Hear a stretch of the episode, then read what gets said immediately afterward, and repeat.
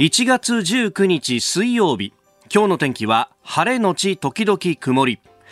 日本放送飯田浩二の OK コージーアップ。朝6時を過ぎました。おはようございます。ニッポン放送アナウンサーの飯田浩二です。おはようございます。ニッポン放送アナウンサーの新行市佳です。日本放送飯田浩二の OK コージーアップ。この後8時まで生放送です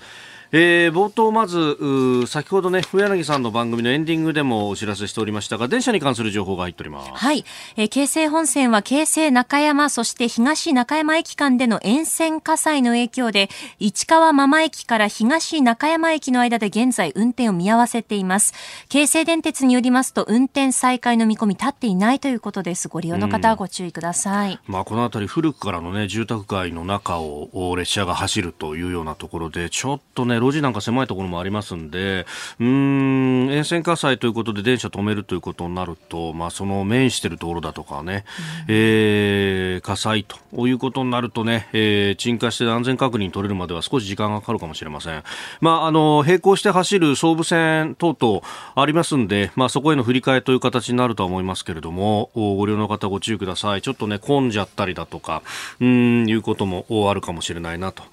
まあ、あのー、まだ1月19日、うん、試験のね、えー、学校の入学テストまではちょっとまだ間があるかなというところではありますけど、逆に、あの、現役の人たちが、あの、期末のテストとかはね、このタイミングで大学生なんかは、最終講義だったりとかっていうのがあったりしますんで、ええちょっと、今日は早めに出た方がいいかもしれません。ご注意ください。また、あの、情報入り次第お伝えしてまいります。えー、そして今日はあ日本放送屋上の温度計2.5度。まあ空気冷たいよね。そうなんですよね。今日この後東京都心は予想最高気温8度ということで晴れるんですけれどもねちょっとひんやりした寒い日になりそうですので今日も暖かくしてお過ごしください。風どうですか？風は次第に収まりそうです、はい、昨日は風が強くても。強かったですよね。寒くて風も強くてさ、はい、もう本当自転車なんか乗ってるとヒーヒーいっちゃうなという、ね、えー、感じありましたが、え、暖かくしてお過ごしください。さああ、メールをご紹介します。あの、山手線の特別列車のアナウンスが昨日から始まったぞと。はい。いうことで、あの、ツイッターのタイムラインなんか見るとね、うん、結構乗りましたって人がいらっしゃってありがとうございます。早速ありがとうございます。えー、鎌倉市の綾子さん、えー、という方からメールをいただきました。毎日山手線で通勤している26歳の娘が帰ってくるなり、珍しい山手線に乗った、あれなら一周乗れちゃうよね。めっちゃいい声でスマホのイヤホン外して思わず聞いちゃったよというので、ありがとうございます。どうですか？いい声ですか？なんで今作るんですか？急に。取り繕わないでくださいいきなりちょっと。そうそうそう。これはさ、そう。これ、全く話は脱線するんだけどさ、えー、そう、妻がたまにこの番組を聞くと、あんたいい声なのは、オープニングのタイトルコールだけよね。だけ。5秒でいい声が終わるっていうふうに言われるんだよ。5秒で5秒でって。身内ってもんは厳しいなと。いや、さすがですね。ねいや、でもこの26歳のお嬢さんがそう言ってくださるってありがたいですね。ね嬉しいですね。そういうので、あらそれ、朝の日本放送の飯田浩二よと。飯田浩二よ。呼び捨て。えー、そうなの？と、テンション下がり気味の我が娘を。なぜなぜ？かっこ笑いと。あまりにもいい声で、ディズニーのアナウンスの人かと勘違いしたそうです。あおー、Welcome to the Tokyo Disneyland! ありがとうございます。えー、その土地の歴史とかも詳しく話していて勉強になったようです。鉄道オタクだけではなく若い子にも受けてますわね。私は歌は聞いてみたいですね。といただきました。ありがとうございます。さん歌ってるんですよね、その社内アナウンスで。そう、ツイッターでお侍さんという方がまさか歌われるとはというふうに、えー、書き込んでくださって動画も上げてくださったんですが、そうなんですよ。あの新橋駅というとね、ええー、まさに汽笛一世新橋をということで、まあその辺は少し一節うなったりなんかもして、あの日本放送のスタジオで撮ったんであんま違和感なく普通に歌ってたんですけど、はい、やっぱ列車から流れるとあれなんだね、うん、印象変わるんだね。そうですね。私もそのツイッターの動画見させていただいたんですけれど何かこう、アトラクションに乗っているような、うん、本当まさにこう夢の国に来たかのような気持ちになりますよね。マジで？マジで。いやそれはさ、はい、本当この企画をした JR 東の東京支社の人が聞いたら喜ぶと思う。あと、飯田さんのやっぱりその溢れる愛と、なんか嬉しい気持ちがこう、じわじわじわじわじわってなんか伝わってきますよね。あれでも抑えようとしたんだよ。そうなんですか？あれでも相当あれで抑抑えてるんですか？いやだってもう、お前早口だからもうちょっとゆっくり喋れとかあさ。気合入りすぎちゃって、そうそうそう早口になっちゃいました？ディレクターの横井さんにすごい怒られたもん。あ、そうなんですね。いやいやいや、あのー昨日から走り始めまして2月の1日までということで、えー、当11編成というやつのようでございますんで、あのなんかね、えー詳しい人がリアルタイムでここ動いてるぞみたいなものをですね、えー上げてたりなんかするらしいと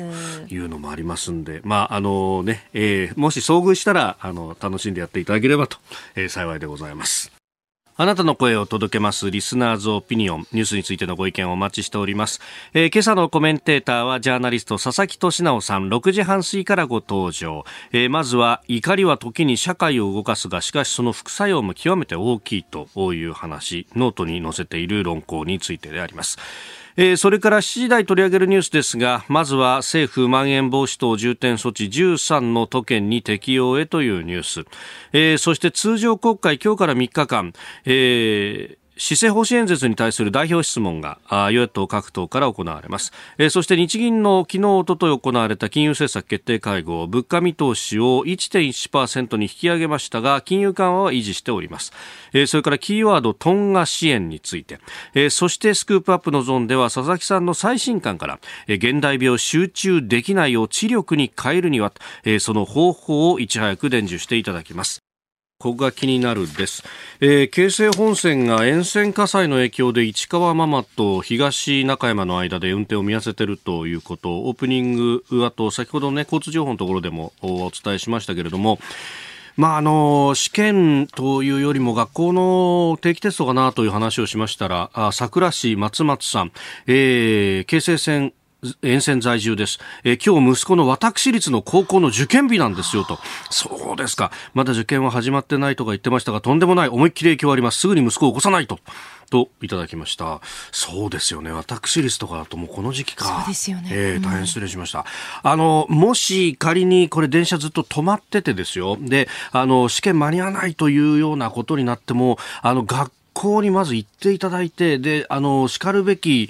救済手段というのがこういう時は必ずあるはずですから、諦めずにまず学校行って、で、あの、平常心で、あの、受けると。別室で、あの、別のこう、タイムスケジュールの中で受けたりだとか、あるいは別日をこう指定するだとか、まあ、いろんな方法あると思いますし、で、その時に必ず、あの、遅延証明持ってってくださいね。改札のところで絶対配ってますから。ね、えーこれあると、あ、この電車に乗ろうと思って遅れたんだなっていうのは、これ当然ながら学校側も、そういう周りで、あの、電車が止まってるぞとかなんとかとかっていうのがあった場合は、把握をしてるはずではありますけど、まあ、証明する手段としては、その遅延証明というのはありますんで、これね、いつも乗らない電車なんで、どこでもらったらいいか分かんないよとか、そういうのあるかもしれないんですけど、もしあれだったら周りの人とか、あるいは駅員さんにちょっと聞いて、あの、絶対教えてくれますから。ね、え、えーあの、そういうことも、まあ、人生の中でいろんなことが起こるというね、えーことでもありますけれども、え、あの、いろんな救済手段は必ずありますからね、諦めずに、ね、頑張って。はいえーということで、また、あの、形成線の情報などは入り次第お伝えしてまいります。で、ここが気になるです。スタジオ長官各紙入ってまいりました。まあ、新型コロナについてを一面トップからというところが多いですね。13都県まん延防止を取るか、あるいは、えー昨日が、えー感染、まあ、PCR 陽性者が、あのー昨日の、まあ、ある時間までに、公に対して報告された数ということでありますが、えー、3万2197人と、まあ、全国でと。ただ、読売新聞は、その見出しの脇にですね、重症第5波の10分の1ということを、えー書いてあります。まあ、この辺を、うん、どう考えるかっていうのが、えー病床の逼迫ということを考えると、重症者の数というのが大事だ、大事になってくると、そういう運用変更したというのは去年の11月ぐらいには、えー政府の分科会も言ってましたし、また岸田総理もそうおっしゃっていたはずなんですけれども、何かまた逆戻りしているような感もあります。まあ、後ほどこれについてもね、えー今日のコメンテーター、佐々木俊直さんと深めていければと思います。えーそれから気になるニュースなんですけれども、今日はちょっとウェブからです。あの、アメリカ CNN などが伝えてますが、弾道ミサイル原戦、いわゆる戦略原戦と呼ばれるもの、まあ、アメリカのね、えーまあ、海軍の持っている原子力潜水艦の中には、まあ、弾道ミサイルをですね、発射できる形のものがあって、まあ、そこに、えー、核弾頭が載せられていて、これが、まあ、海の中にいると、どこにいるかわからない。で、えー、どこにいるかわからないから、これを破壊しようとするのは非常に難しく、で、かつ、まあ、あの、もし、他国がですね、アメリカの都市を狙って、えー、核ミサイルを撃った場合には、即座にそれに対して、えー、反撃を海の中から、えー、やって、で、えー、都市を破壊するのであると。まあ、それが相互拡張破壊というものにつながってアメリカの抑止力の大きな、えー、ところになっているというふうにされているんですけれども、えー、これ、あの、潜水艦というのは、まあ、日本もね、えー、通常型の潜水艦いっぱい持ってますけれども、基本的に場所が分かってしまうと、これはもう、あの、動く棺桶になってしまうなんていうね、言い方もするんですけれども、もう、危ないということで、場所を秘得するという忍者のようだというふうに言われることが多いんですが、えー、それがですね、あの、異例のグアム機構ということで、前のこの週末にですね、えー、15日、グアムにある海軍基地に、えー、入港したと、えー、オハイオ級弾道ミサイル源泉のネバダというものがということなんですね。で、これあの、源泉グアム機構は2016年以来で、さらには機構が発表されたのは、今回あの、アメリカ海軍が公式にあの写真も出してるんですけれども、これ1980年代以降わずか2度目と。いうことであります。2016年というと北朝鮮がガンガンミサイル撃ってですね、えー、朝鮮半島情勢がうん？っていうなった時期でもある。えー、気候発表されたのは80年代以来ということでありまして、これ非常に、えー、意味を持つと、えー、この写真の意味というのは当然ながら、え、大西太平洋、もう東アジアの抑止というもので、アメリカは全く引かないぞということを、そしてここにいるんだぞということを誰に見せているか、中国に見せているわけでありますし、それがこう台湾情勢においての、そのアメリカの空気感と、感じている空気感というものを如実に表している。まあ、それに対してですね、えー、じゃあ日本は中国との間の関係性であるとか、えー、今度ようやく、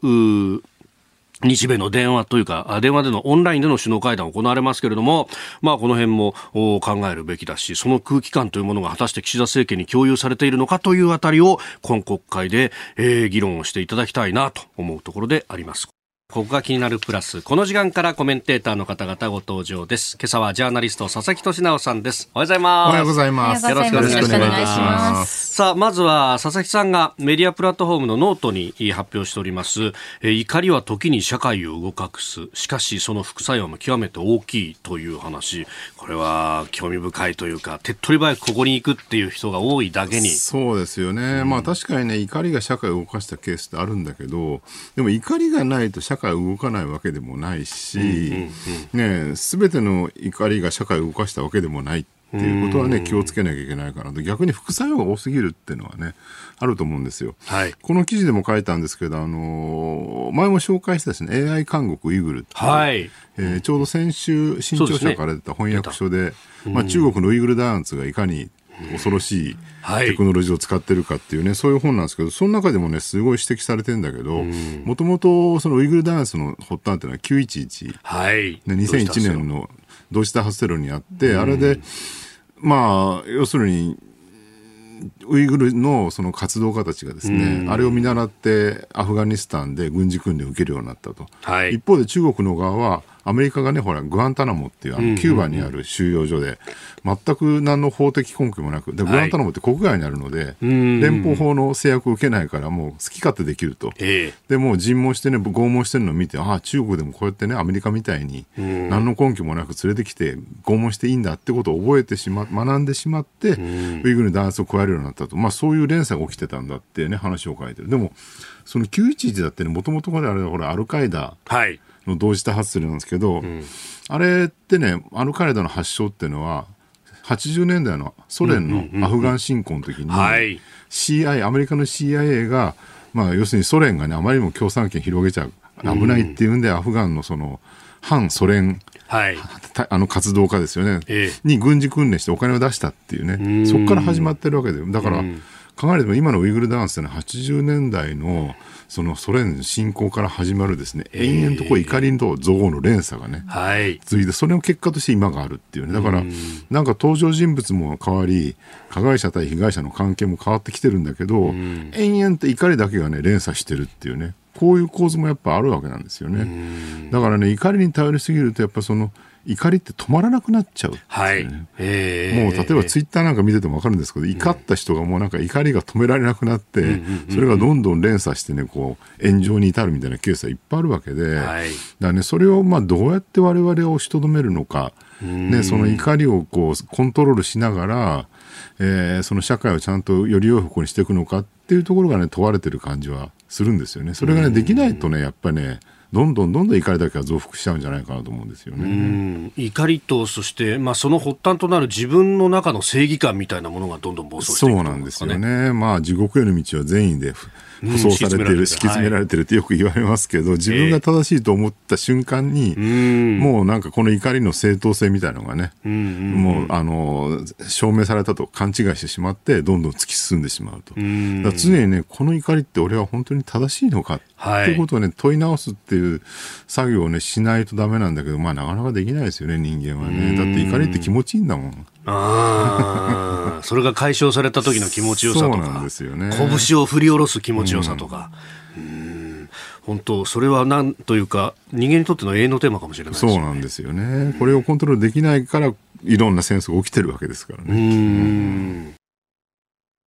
えー、AI 監獄ウイグルというね、えー、新潮社から出たばかりの本ですが、大阪府ハンライスおかわりさんメールいただきました。えー、先週末購入しました。あまりにも衝撃すぎて、えー、あっという間に読むというよりも一文一文の重みを噛み締めと、え、むしろページを読む手が止まります。えー、対中非難決議すらできず、あれほど東京オリンピックを批判していた方々が北京オリンピックに対しては知らんぷりしている状況、日本人としては情けないし、す、えー、で、にエジプトのようになりつつあるのかと憂いていますと。まあ、本の中でね、中国の影響というところで、エジプトの話も出て、うん、先週 BBC がね、報じてましたけど、イギリスの政界に結構中国がね、お金出してるみたい。さあ、そしてここで番組からのお知らせです。山手線のアナウンスも担当している飯田先輩と、私、新業でお送りしている飯田浩二の OK 工事アップ。どうしました？今吹き出して。いやいやいやだんだんなんか馬鹿にされてんじゃねえそんなことないですよ。大切なことは何度でもお伝えしなくては。はやぶさ色のセーター着てるけど、ね、なんてこといいんですか？そんなこと考えてないですよ。あ、本当？はやぶさカラーだと思って着たわけじゃないですよ、このセーター。完全にこれ東北新幹線はやぶさですよ。いい語系、いい語系。ええー、そうなんですか？それだと思ったんだけど、そうじゃないの？はやぶさを考えたわけではなんか、なんちゃんだったんですいや、違います、違います。でも影響されていたのかもしれない。知らない間に。深層心理で。深層心理で。さあ、さあいいですか？話戻して。はいはい。はい。来週1月24日月曜日からは、この特別編成が走ります。経済外交オミクロン工事ワールドウォッチ。さあ、激動の1月です。えー、来週は国内外ともにどうなっているのか誰にもわかりません。えー、我々は煽るのみならず、えー、煽るだけじゃなくて理性的にニュースをお伝えしてまいります。えー、ゲストには自由民主党高市早苗政調会長、えー、与党の政策キーマンが満を持して工事に降臨いたします、えー、そして川崎市健康安全研究所所長で内閣官房参与岡部信彦さんも出演していただきます。さらに朝6時40分過ぎの黒木瞳さんの朝ナビにはサッカー元日本代表の大久保嘉人さんが毎日登場です。そしてご好評にお答えしましてプレゼントは千葉の情熱カレー、えー、皆さんのお宅にカレーが届きます来週1月24日月曜日からの日本放送飯田浩二の OK 工事アップ。特別列車有楽町感動線工事号有楽町から出発進行。あなたと一緒にニュースを考える飯田浩二の OK 工事アップ。7時台もコメンテーターの方々とニュースを掘り下げます。今朝はジャーナリスト佐々木俊直さんです。改めましておはようございます。おはようございます。よろしくお願いします。佐々木さんには番組エンディングまでお付き合いいただきます。では、7時台最初に取り上げるニュースはこちらです。政府、まん延防止等重点措置13都県に適用へ。えー、政府としてはこれら1都12県について、まん延防止等重点措置適用の諮問を行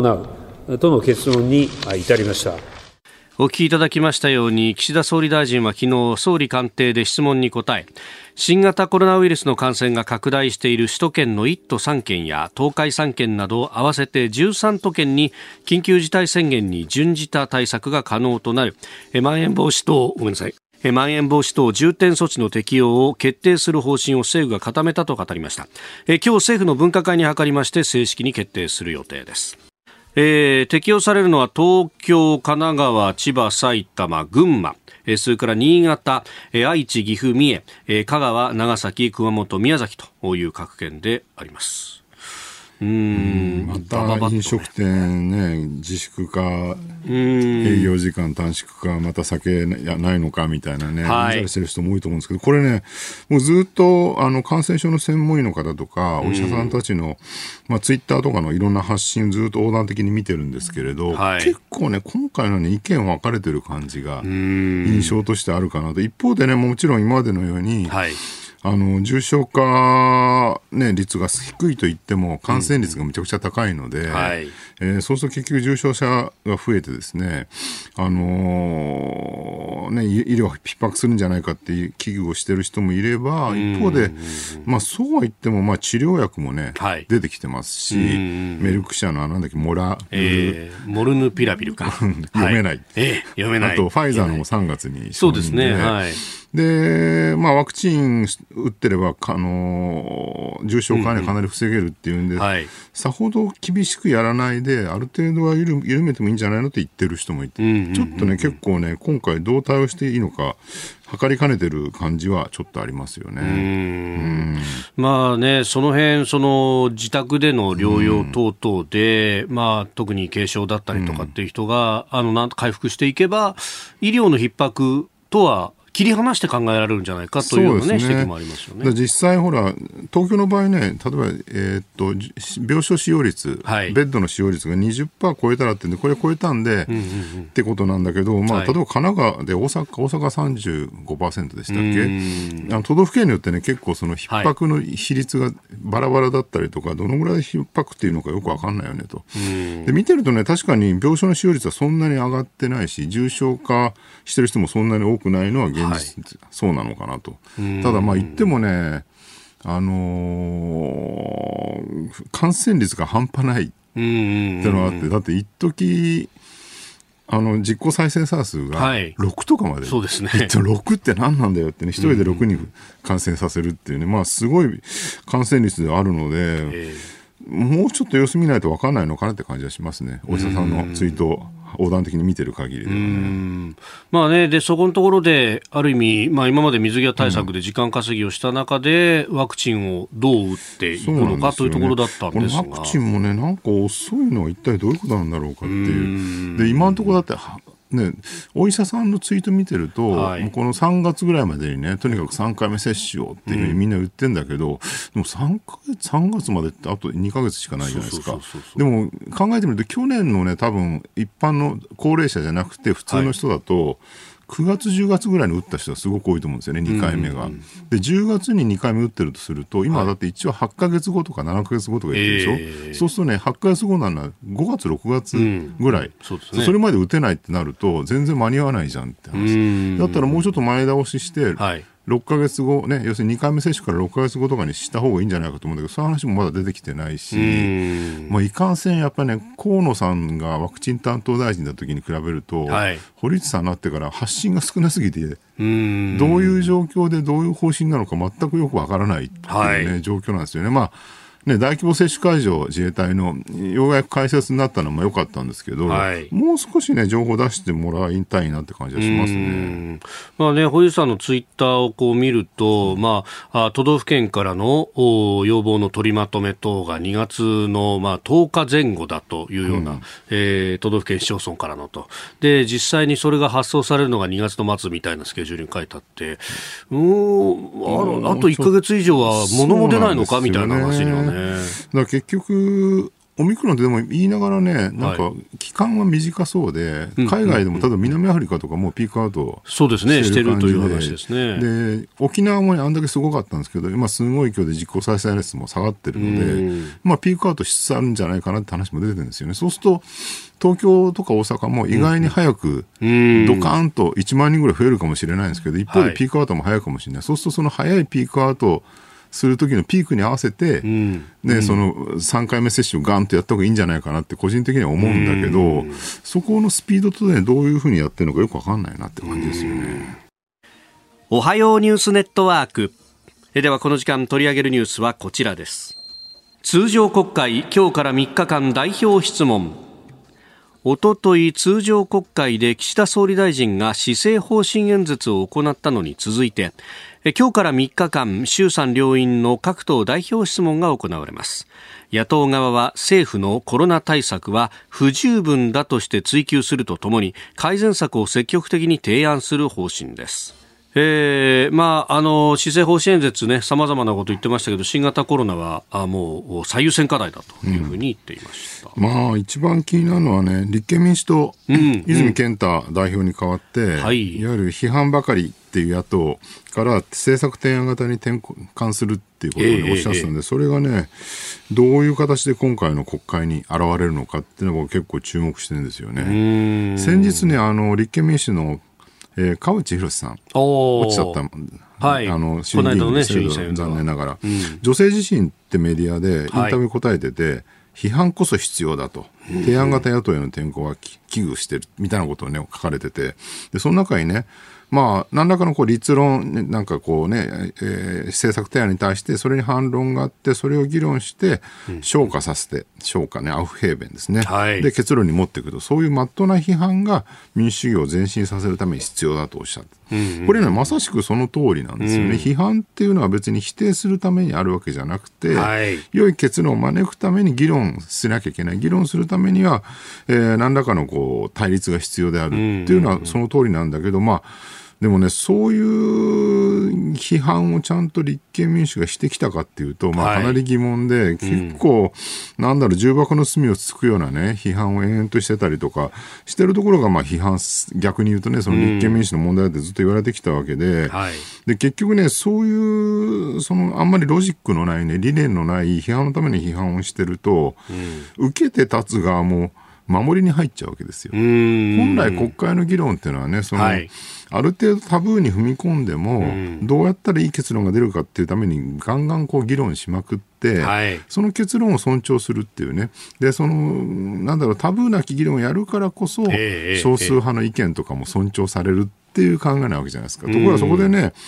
その重箱の隅をつつくような、ね、はい、批判のために批判をしてると結局もうひたすら守って守って、もうなんだろうこうね防御のための答弁とかになってしまうわけですよね、委員ご指摘の事柄に関しましては慎重に検討の上、えー、政策にも反映させていきたいと思っておりますみたいなことを繰り返す。霞が関文学ですよね、えー、役人の答弁になっちゃうわけで、うん、でも政治家がねその霞が関答弁みたいなことやってもらっては、はい、やっぱり困るわけで国民の声あのね耳に届くような分かりやすい議論をしてほしいわけですよね。でそのためにはやっぱり議論っていうのは、なんかそういう重箱の隅をつつくんじゃなくて、もっといい議論をしてほしいなと思うんです。だからそこにね、持ってきるかどうかだと思うんですよね、今回のね、国会の、えー、もった必要なテーマっていうのはね。だからこれね、あの国会の議論の中で、やっぱこう、なんというか大臣の無病性みたいなものをこうついていく、うん、あの時ああ言ったのにこうだったじゃないかみたいなことばっかりになっちゃうっていうと、これ、まあ当然ながら守りに入るよなっていうのもあるコロナなんか典型で、はい、結局だからこれって感染抑制するのか、うんうんうん、それとも経済回すのかっていう二極対立があるわけですよね。はい、で、どっち側に触れちゃってもいけないわけですよ、全振りは。うん、で感染抑制完全にこっちに行くってやると、はい、まあ経済動かなくなるよねと。まあ中国みたいなロックダウンで、もう完全に人動かなくて経済も動かないと。まあそれでもいいんですねっていうんだったらあれですけど、この資本主義、民主主義国家でそれをやったらおしまいよって話ですよね、そうなんですよね。かといって逆にもう完全経済回すんだってイギリス的なやり方して、もう感染者がね、膨大な数に上るって、これもじゃあ日本社会として許容するのかって、まあしないわけでしょ。そうするとその真ん中辺でどこのバランスを取るかっていうのが重要なんだけど、結局でも批判する側から見れば、はい、感染抑制に走れば経済が回らないって騒ぎ、うんはい、経済回す方に行けば感染が増えるって騒ぐで、いくつも批判できちゃうわけじゃないですか。うんうんうん、ねオールマイティですよね、批判する側ね。で、それをやってきたのが、まあ、この2年間のメディアと野党だったってことを考える。うん、で、ほら、岸田さんがね、岸田政権になって、ものすごいこう厳しい感染抑制の方に走ってますよね。そうですね。菅政権よりもかなり強い方に回って、うん、これね、どう見てもね、世論をよく見ていて、はい、結局ね、感染抑制する方が批判されるのか、うんうんうん、経済回すのが批判されるのかというと、感染が増えると数が出るじゃないですか。はい、今日の感染者数何人とかね。うんうん、で分かりやすいんですよ。批判するときに。そうするとね、感染を抑制した方が、はいえー、メディアとか野党から批判されにくいっていうのは明らかに数字として分かるのではい、でそっちに振った方が多分支持率高まるだろうと、えー、で実際それで支持率今高いですよね、大して何もしてないのにっていう、ね、現状ね。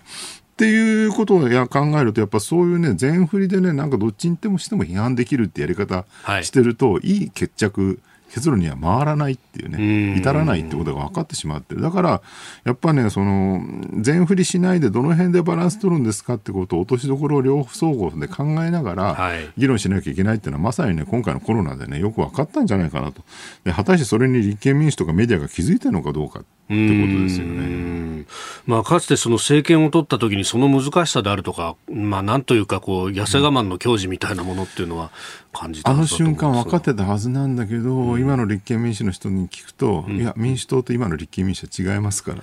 ていうね。なんというか、そのね、全否定してしまう経験だったのかっていうと、それはそれでね、違うような気がするそうなんですよね。じゃあ、これで実際に政権取ったらもう一回ね、そのバランス取る、ね、中央のところに戻れるのかっていう話ですよね。だからそこに対する危惧があるから、支持率落ちてんじゃないかなと思うんですよね。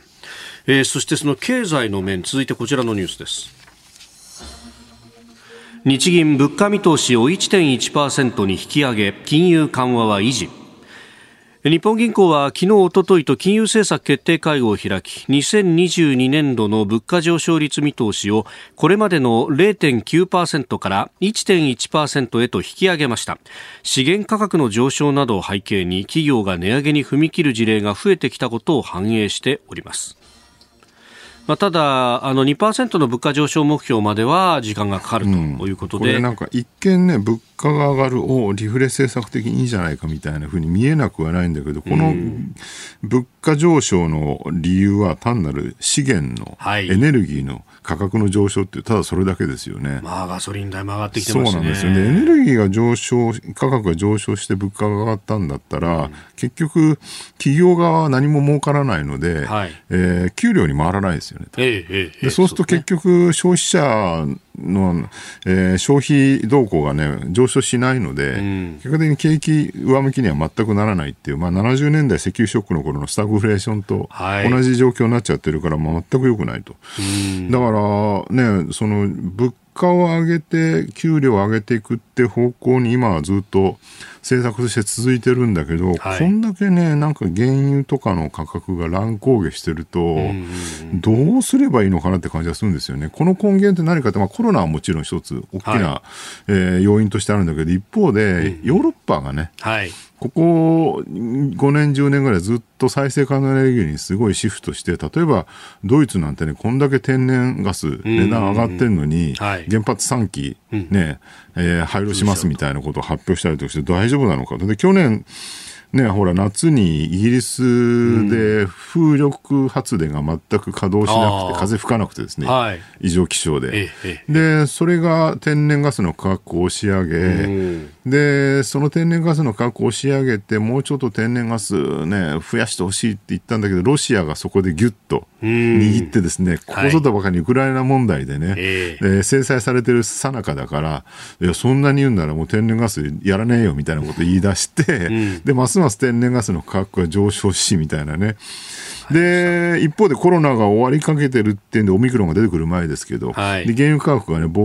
ドカーンと下落したりとかして、でも一方でまたオミクロンがわーんと増えてきたんでっていうんで、まあ、いろんな要素が絡み合ってですね、ものすごいエネルギーが不安定になってきてるって状況はあるんですよね。で、これね、コロナが終わってったとしても、その再生可能エネルギーの不安定さに、欧州がシフトしていってることとか、そのロシアとの地政学的な問題とかね、考えると、うん、当面、この混乱は終わらないのかなって感じもするんですよね。で、その中でね、この、ね、物価上昇によって賃金が上がることを期待するってことを一体枠組みとして維持できるのかどうかってちょっと不安かなと僕は思ってるんですけどね。うんまあ本当、そこの部分でね、じゃあ財政を出すみたいな話になったときに、今度物価との見合いになってきちゃうと。そうなんですよね。だから、ほら、例えばこのままね、エネルギーが上昇して2%いっちゃったら、うん、その時どうするんだって話ですよね。そうですよね。続いて、教えてニュースキーワードです。トンガ支援。今月15日に南太平洋トンガ付近で発生した大規模な火山の噴火による被害が徐々に明らかになる中日本やオーストラリアなど各国や国際機関などが支援の準備を進めています。その一方島国トンガでは新型コロナの厳しい水際対策を続けていることから支援に伴う感染拡大への懸念も指摘されています。そのあたりがあるんで、なかなか人が行って支援が難しいんじゃないかという指摘が出てます、ね、人口10万人ぐらいで今までコロナは全く、なかったって一、人だけだったみたいな話でね。トンガね、すごい親日国で有名で、うんうん、一番有名な話は多分そろばんじゃないかな。トンガの国王が日本のそろばんに感銘を受けて、そろばん教育をね、トンガですごいやってるってあと、かぼちゃですかね。かぼちゃ。トンガ産のかぼちゃって、すごいたくさん日本に輸入されてるそうだったんですね。だからスーパーでね、今どうなってるかあれでも結構保存期間長いんで、あかぼちゃはね。スーパー並んでるかも、地震起きても、あ噴火が起きても。なるほど。うん、じゃあ食べて支援食べて支援っていうね。まあでも、本当に南太平洋ね、うん、特に最近ほら、中国とかの進出がすごいので、はい、南太平洋、一つ一つこうなんかちょっと攻めにいってる感じだから、ね、こういうね新日国の南太平洋のね大事な国っていうのはやっぱり日本を含めて、みんなで守ってあげるっていうか、支援してあげるのはすごい重要かなと思いますよ。うん。どうやってこう支援するのかっていうね、まあでもまあ艦艇派遣するなりなんなりっていう。そうですね。当面我々としてできるのは、いきなり物とか送ったりも届かない、届かないので、そうですよね。まあおそらく赤十字とかが、はい、ね、あの支援金の募集を始めるはずなんで、それに対してお金をちゃんと、えー、出すっていうことをやるしかないのかなという感じです。ちなみに今回あれですよね、あの、はい、どのぐらい気象に影響あるのかって僕は結構気になっていて、はい、あのピナトゥボ火山、フィリピンの、はい、あれが1993年でしたっけ、大噴火した時に米がね、はい、大凶作になって日本でも。そうでしたよね。翌年でしたそうそうタイ米輸入したりとかして、クソまずいとかみんな文句言ったりとかね。今だったら失礼な話だと思いますけど、ね、タイ米に対して、まあ、あの頃と比べるとね、まあ、米に対するあんまりニーズが昔ほどなくなってるのかもしれない。んだけど、ただ今回ね南太あ南半球なので、えー気流っていうのは南と北で別々に回ってるから、そんなに北半球に影響はないんじゃないかっていう説もあるんですよね。なるほど。でも一方で南半球っていうと結構ね農産物を日本は輸入していて、そうか、そうですよね。そうそう、大きいところで言うと、ブラジルのトウモロコシ日本のあの家畜の、はい、飼料用ということですか？飼料用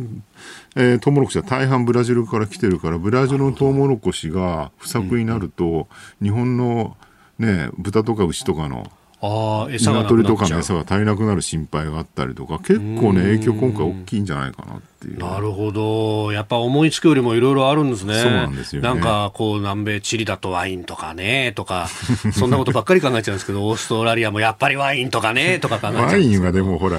保存できるから確かに、ね、昔のやつを飲めばいいけど新しいもの別に飲まなくていいんですけどね。やっぱ作物はね、そうですよ、ね、今年のもの来年のものですからちょっとそこら辺が心配かなっていうのとあとなんかあのほら噴火のあのはい、なんだろう空振っていうんでしたっけ、えー、ボカーンとね、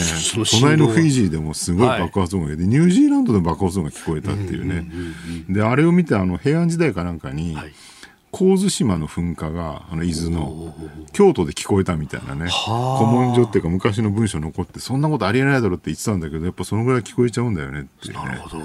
だからこんだけほら地球温暖化でね CO2 抑制とか言ってんのに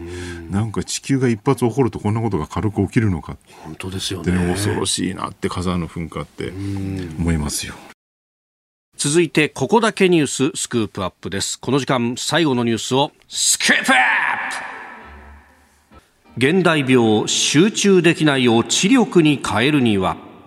およそ2年ぶりとなる佐々木さんの新刊、えー、現代病集中できないを知力に変える読む力最新スキル大全、えー、来週26日いよいよ発売となります、えー、書籍ネット SNS ソーシャルメディアあニュース有料メディアなど読み物があふれる中いかにスピーディーにそして集中してネット記事や SNS を使いこなすのか。発売に先駆けて佐々木さんに読む力の最新スキルを伺ってまいります。このあの書籍のね紹介のページなどを見るとこれ佐々木さんノウハウ全部公開しちゃうってことじゃないですか。そうなんですよね。よく聞かれるんですよ。どうやって情報読んで、もう毎朝ツイッターで記事10本ぐらい紹介してるんだけど、はいね、あれどうやってやってるんですかってで、大体、1000本ぐらいの見出しをチェックして、で30本ぐらいから50本ぐらい記事読んでそこから紹介してる。でそんな時間どこにあるんですかとかね。その情報どうやって網羅してるんですかってよく聞かれるんでじゃあそんなに言われるんなら全部書いてみるかと思って全部書いてみました全部書いてみました。これを読めば僕と同じぐらいの情報力になる。必ずなれるで基本的にポイントはね2つあって1つはね、はい何のために情報収集するのかっていうのと、ええその時間をどうやって有効活用するのかってその2点について書いてるんですよね。で前者に関して言うとねなんかね、多様な視点を獲得するのが一番大事だよって話。なんか一つの物事が、例えばコロナってあったり、例えばはいじゃあオミクロン株どうなのってなった時に、一つの見方だけしてると、それ信用していいかどうか分かんないじゃない。はい。例えばあるお医者さんがこう言ってるって言っても、うん。え本当にそれが正しいの？ってでいくつかの見方をやっぱりたくさん用意しなきゃいけない。そのためにどうやって多様な視点を確保するのかってことを書いててん。で一番やっちゃいけないのはね新聞信用することだ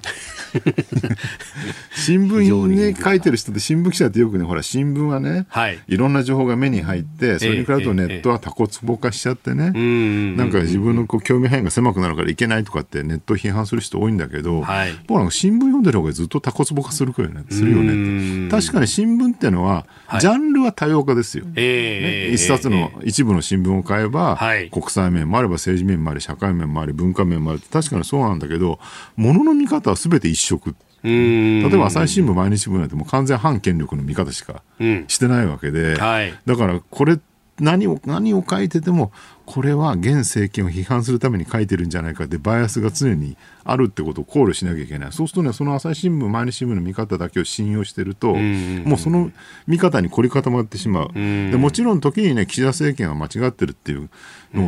考え方も必要なんだけどでも一方でそれを岸田政権がね擁護してる見方もあれば、はい。あるいはまた別の見方もあるし3つか4つぐらいの見方を同時に見るってことが多分うんうん大事なんですよね。うん。だから新聞見てるだけだと、はい。ね、月4000円払って、ええ。もう一冊の新聞を見てればね、すべて網羅できると思い込んでると、気がついたら新聞社の見方に支配されてるっていううん。ね、ことになってしまうけど、それだったら、ウェブのはいメディアの記事をね、横断的に見る方がいいよねって話なんですうよ。ん確かにこれ、朝ね、えー毎朝ざーっとこう新聞置いてあるんで読みますと、本当、こう、なんか、朝日毎日の国と、読売産経の国で、二つ国が日本にあるのかなと本当ですよ。あのね、正直言って10年、20年ぐらい前まで、はいまだ新聞が元気だった頃って、ええ割にね、ええ新聞って確一化されてるとか言われて、ああ。どの新聞読んでも同じだよねみたいなこと言われてたんですよ。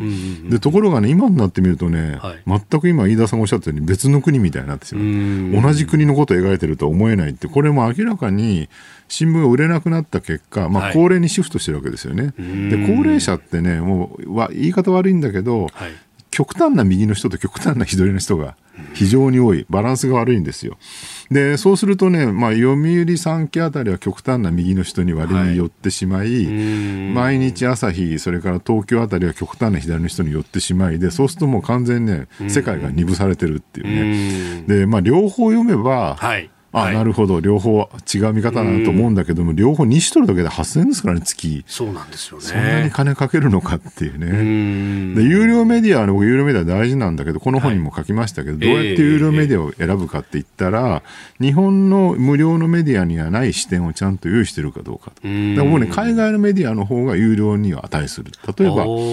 国際社会とかね、外交とか安全保障に関して情報を得るんだったら、最新聞やなんかのね、記事読んでるよりも、僕はホリンアフェアーズっていうね、アメリカの外交問題評議会っていうね、はい権威ある団体が出してる、ホリンアフェアーズレポートっていうね、ちょっと値段むちゃくちゃ高い雑誌があるんですよ。月2000円。年間2万4000円。なんだけど、これ日本語版ちゃんと出てるんですよ。なるほ2万ど。4000円年間ね。ちゃんと日本語訳が出てるんです、ね。そうそう。で、これアメリカの視点っていうバイアスあるんだけど、一方でね、これほどね、的確に今の国際社会を描いてる雑誌はないなといつも思いながら感心して思うんですよね。で、そういうのを読んだ方がいい。せっかくお金払うんだったら。月2000円高いけど、毎日新聞の半額ですよ、それでも。いや、確かに、あの、本当ね、有料でメディアっていうと、こう、いろんなところ出てますけど、海外の視点ってすごい大事だと思うし、うん、いや、私、あの、日経の人がこっそり殺し文句で言ってるのが、うん、いや、日経の電子版を買うとね、実はこの FT の記事が読み放題なんで、ここはでかいんですよって話をしてて。大きいフィナンシャルタイムズね。えー、そうなんですよね。これは、あの、経済の視点で、イギリスの視点なんで、またこれで別のね、角度のバイアスあるんだけど、ただやっぱこれを読んでいって、日本の経済紙との違いみたいなのを。味わうそう。でこの、う。ん、本なんかにも書いて僕は有料で読んでるのはその堀山ハイズ以外は、日経とウォール・ストリート・ジャーナル、ああと講談社が出しているクーリエ・ジャポンっていうね、海外のほらワシントン・ポストとかニューヨーク・タイムズとかのいろんな記事の、面白い記事だけを抜き出して翻訳して出してくれてるって、はい、その辺ですよね。有料メディアはね、相当絞ってやらないとお金無限にない人はまあそうですよね、うん、そうなってちゃいますもんね。で、このじ何のためにの部分は分かったんですが、時間の方っていうのがね。時間はね、これね、集中力みんなないじゃないですか。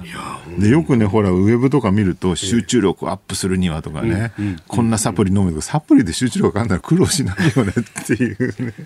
で、僕がやってるのは、この本にね、事細かに書いてあるんで、かいつまんで言うと、はい、もうあの、短い時間しかやらない。もう今実際に家でやってるのは、はいタイマー設定してる。あ、もう時間決めちゃうんですか、うん、で、15分のタイマー設定してて、15分原稿書くじゃないですか。で、15分経つとね、スマホがピピピって言うんですよ。そしたらすぐやめて、別の作業を始める。あそうなんです、ね、15分わけに1時間に4つの作業をやってで例えば、えー、記事をチェックするのと原稿を書くのと、うん、えー、請求書の処理みたいな3つの仕事があったらそれを交互に15分ずつやるんです。あそうっすか、うん、でそれをね例えば6回繰り返したらそれで 5, 5時間ぐらい経つわけじゃないですか。うんうんうん、で、6回繰り返したら15分でもかける6なので。ああ、なるほど。ねえー、もう90分間になってる。90分間になってるって。90分分の仕事はちゃんとできてるっていうね。でも、細切れにして集中力が途切れる頃に別の作業に強制的に変えてしまう。はで、強制的に変えると、あ、もうちょっとやりたかったのにっていう、ね、そうそうそう。典型的な反応としてこれ乗ってくる頃にやめちゃうんじゃないって思うでも、ほら、それを超えるとね、飽きちゃうんですよ。で、飽きて、20分、30分やってると、ああ、もうちょっと飽きてきたと思って、スマホでこう、ツイッター見たりとかしちゃうわけですよ。はい、でそこまでいっちゃうとダメなので、えー、もう少しやりたいと思ってる時にやめると、ああ、ちょっと、あれもう少しやったやりたい、あん発想がまだあったのにとかって、アイデアが出てたのにとか思い、思い出しながらやってる他の作業をしてると、うんうん、次にもう一回戻ってきた時に勢いがつく。ほ 少しそういうね、上がある方がいいんですよ。なるほどね。うんいやなんか同時並行でやるってね、こう、まあ、得意不得意もちろんあるかもしれないですけど、うん、そっか、その方が集中力がそう、だって今だってね、もう YouTube だってほら3分5分が中心で、50分の NHK スペシャル YouTube で見れないですよ。途中で飽きちゃってね。で、映画だってもう2時間辛いのって言ってる人多い。だからそれだけね、集中力続かなくなってるんだから、だったらもうそれに合わせて一層ね、仕事もね、YouTube タイムでやっちゃった方がいいんじゃないのっていう。なるほど。あの体を合わせるんじゃなくてむしろ仕事の方を合わせていく。そうそうそうそう。それでもなんとかなるっていうか僕ずっと実際ここ数年ずっとそのやり方でやっててそれでもちゃんとね大量に原稿を書いて発信してますからね、はい、大丈夫なんですよ。うん。そのノウハウがねすべて書いてあります。はい えー、現代病集中できないを知力に変える、えー、読む力最新スキル大全。タイトル長いですけどね、えー、いやいやいや。1月28日、えー、に発売ということであります。東洋経済新報社からということですのでぜひご覧いただければと思います、えー、今日のスクープアップ佐々木さんの新刊から、えー、集中力を維持する。そしてどうやって情報を得るかというあたりをお話しいただきました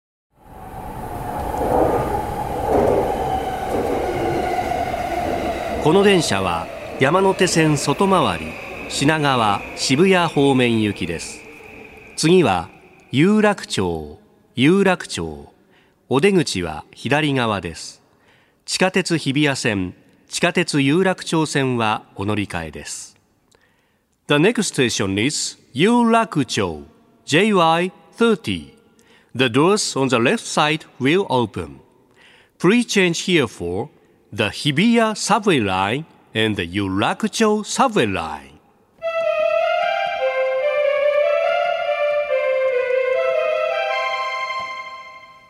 本日も特別列車有楽町感動線工事号にご乗車いただきまして誠にありがとうございます。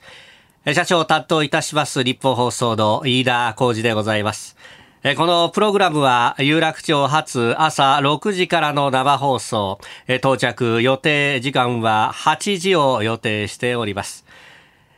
お客様にご案内いたします。赤坂、六本木、浜松町、半蔵門には停車いたしません。えー、繰り返しますが、有楽町の日本放送でございます。どうぞお間違いのないようにご注意ください。特に渋谷方面へのお間違い大変多くなっております。ご注意くださいませ。それでは車内のご案内を申し上げます。はい。同じく担当いたします。日本放送の新業一華です。お弁当、お茶、コーヒーはいかがでしょうか？最初に、この期間、番組にご乗車いただいたお客様には、抽選で千葉県の特産品、情熱カレーが毎日プレゼントとなります。皆さんにチャンスがありますので、ふるってご参加ください。そして、この期間は社内にスペシャルなゲストの方をお招きします。自由民主党の高市早苗政調会長です。とっておきのお話をぜひお土産にどうぞ。さらに、連日登場のコメンテーターの皆さんは、月曜日、須田慎一郎さん。火曜日、峰村健二さん。水曜日、高橋洋一さん。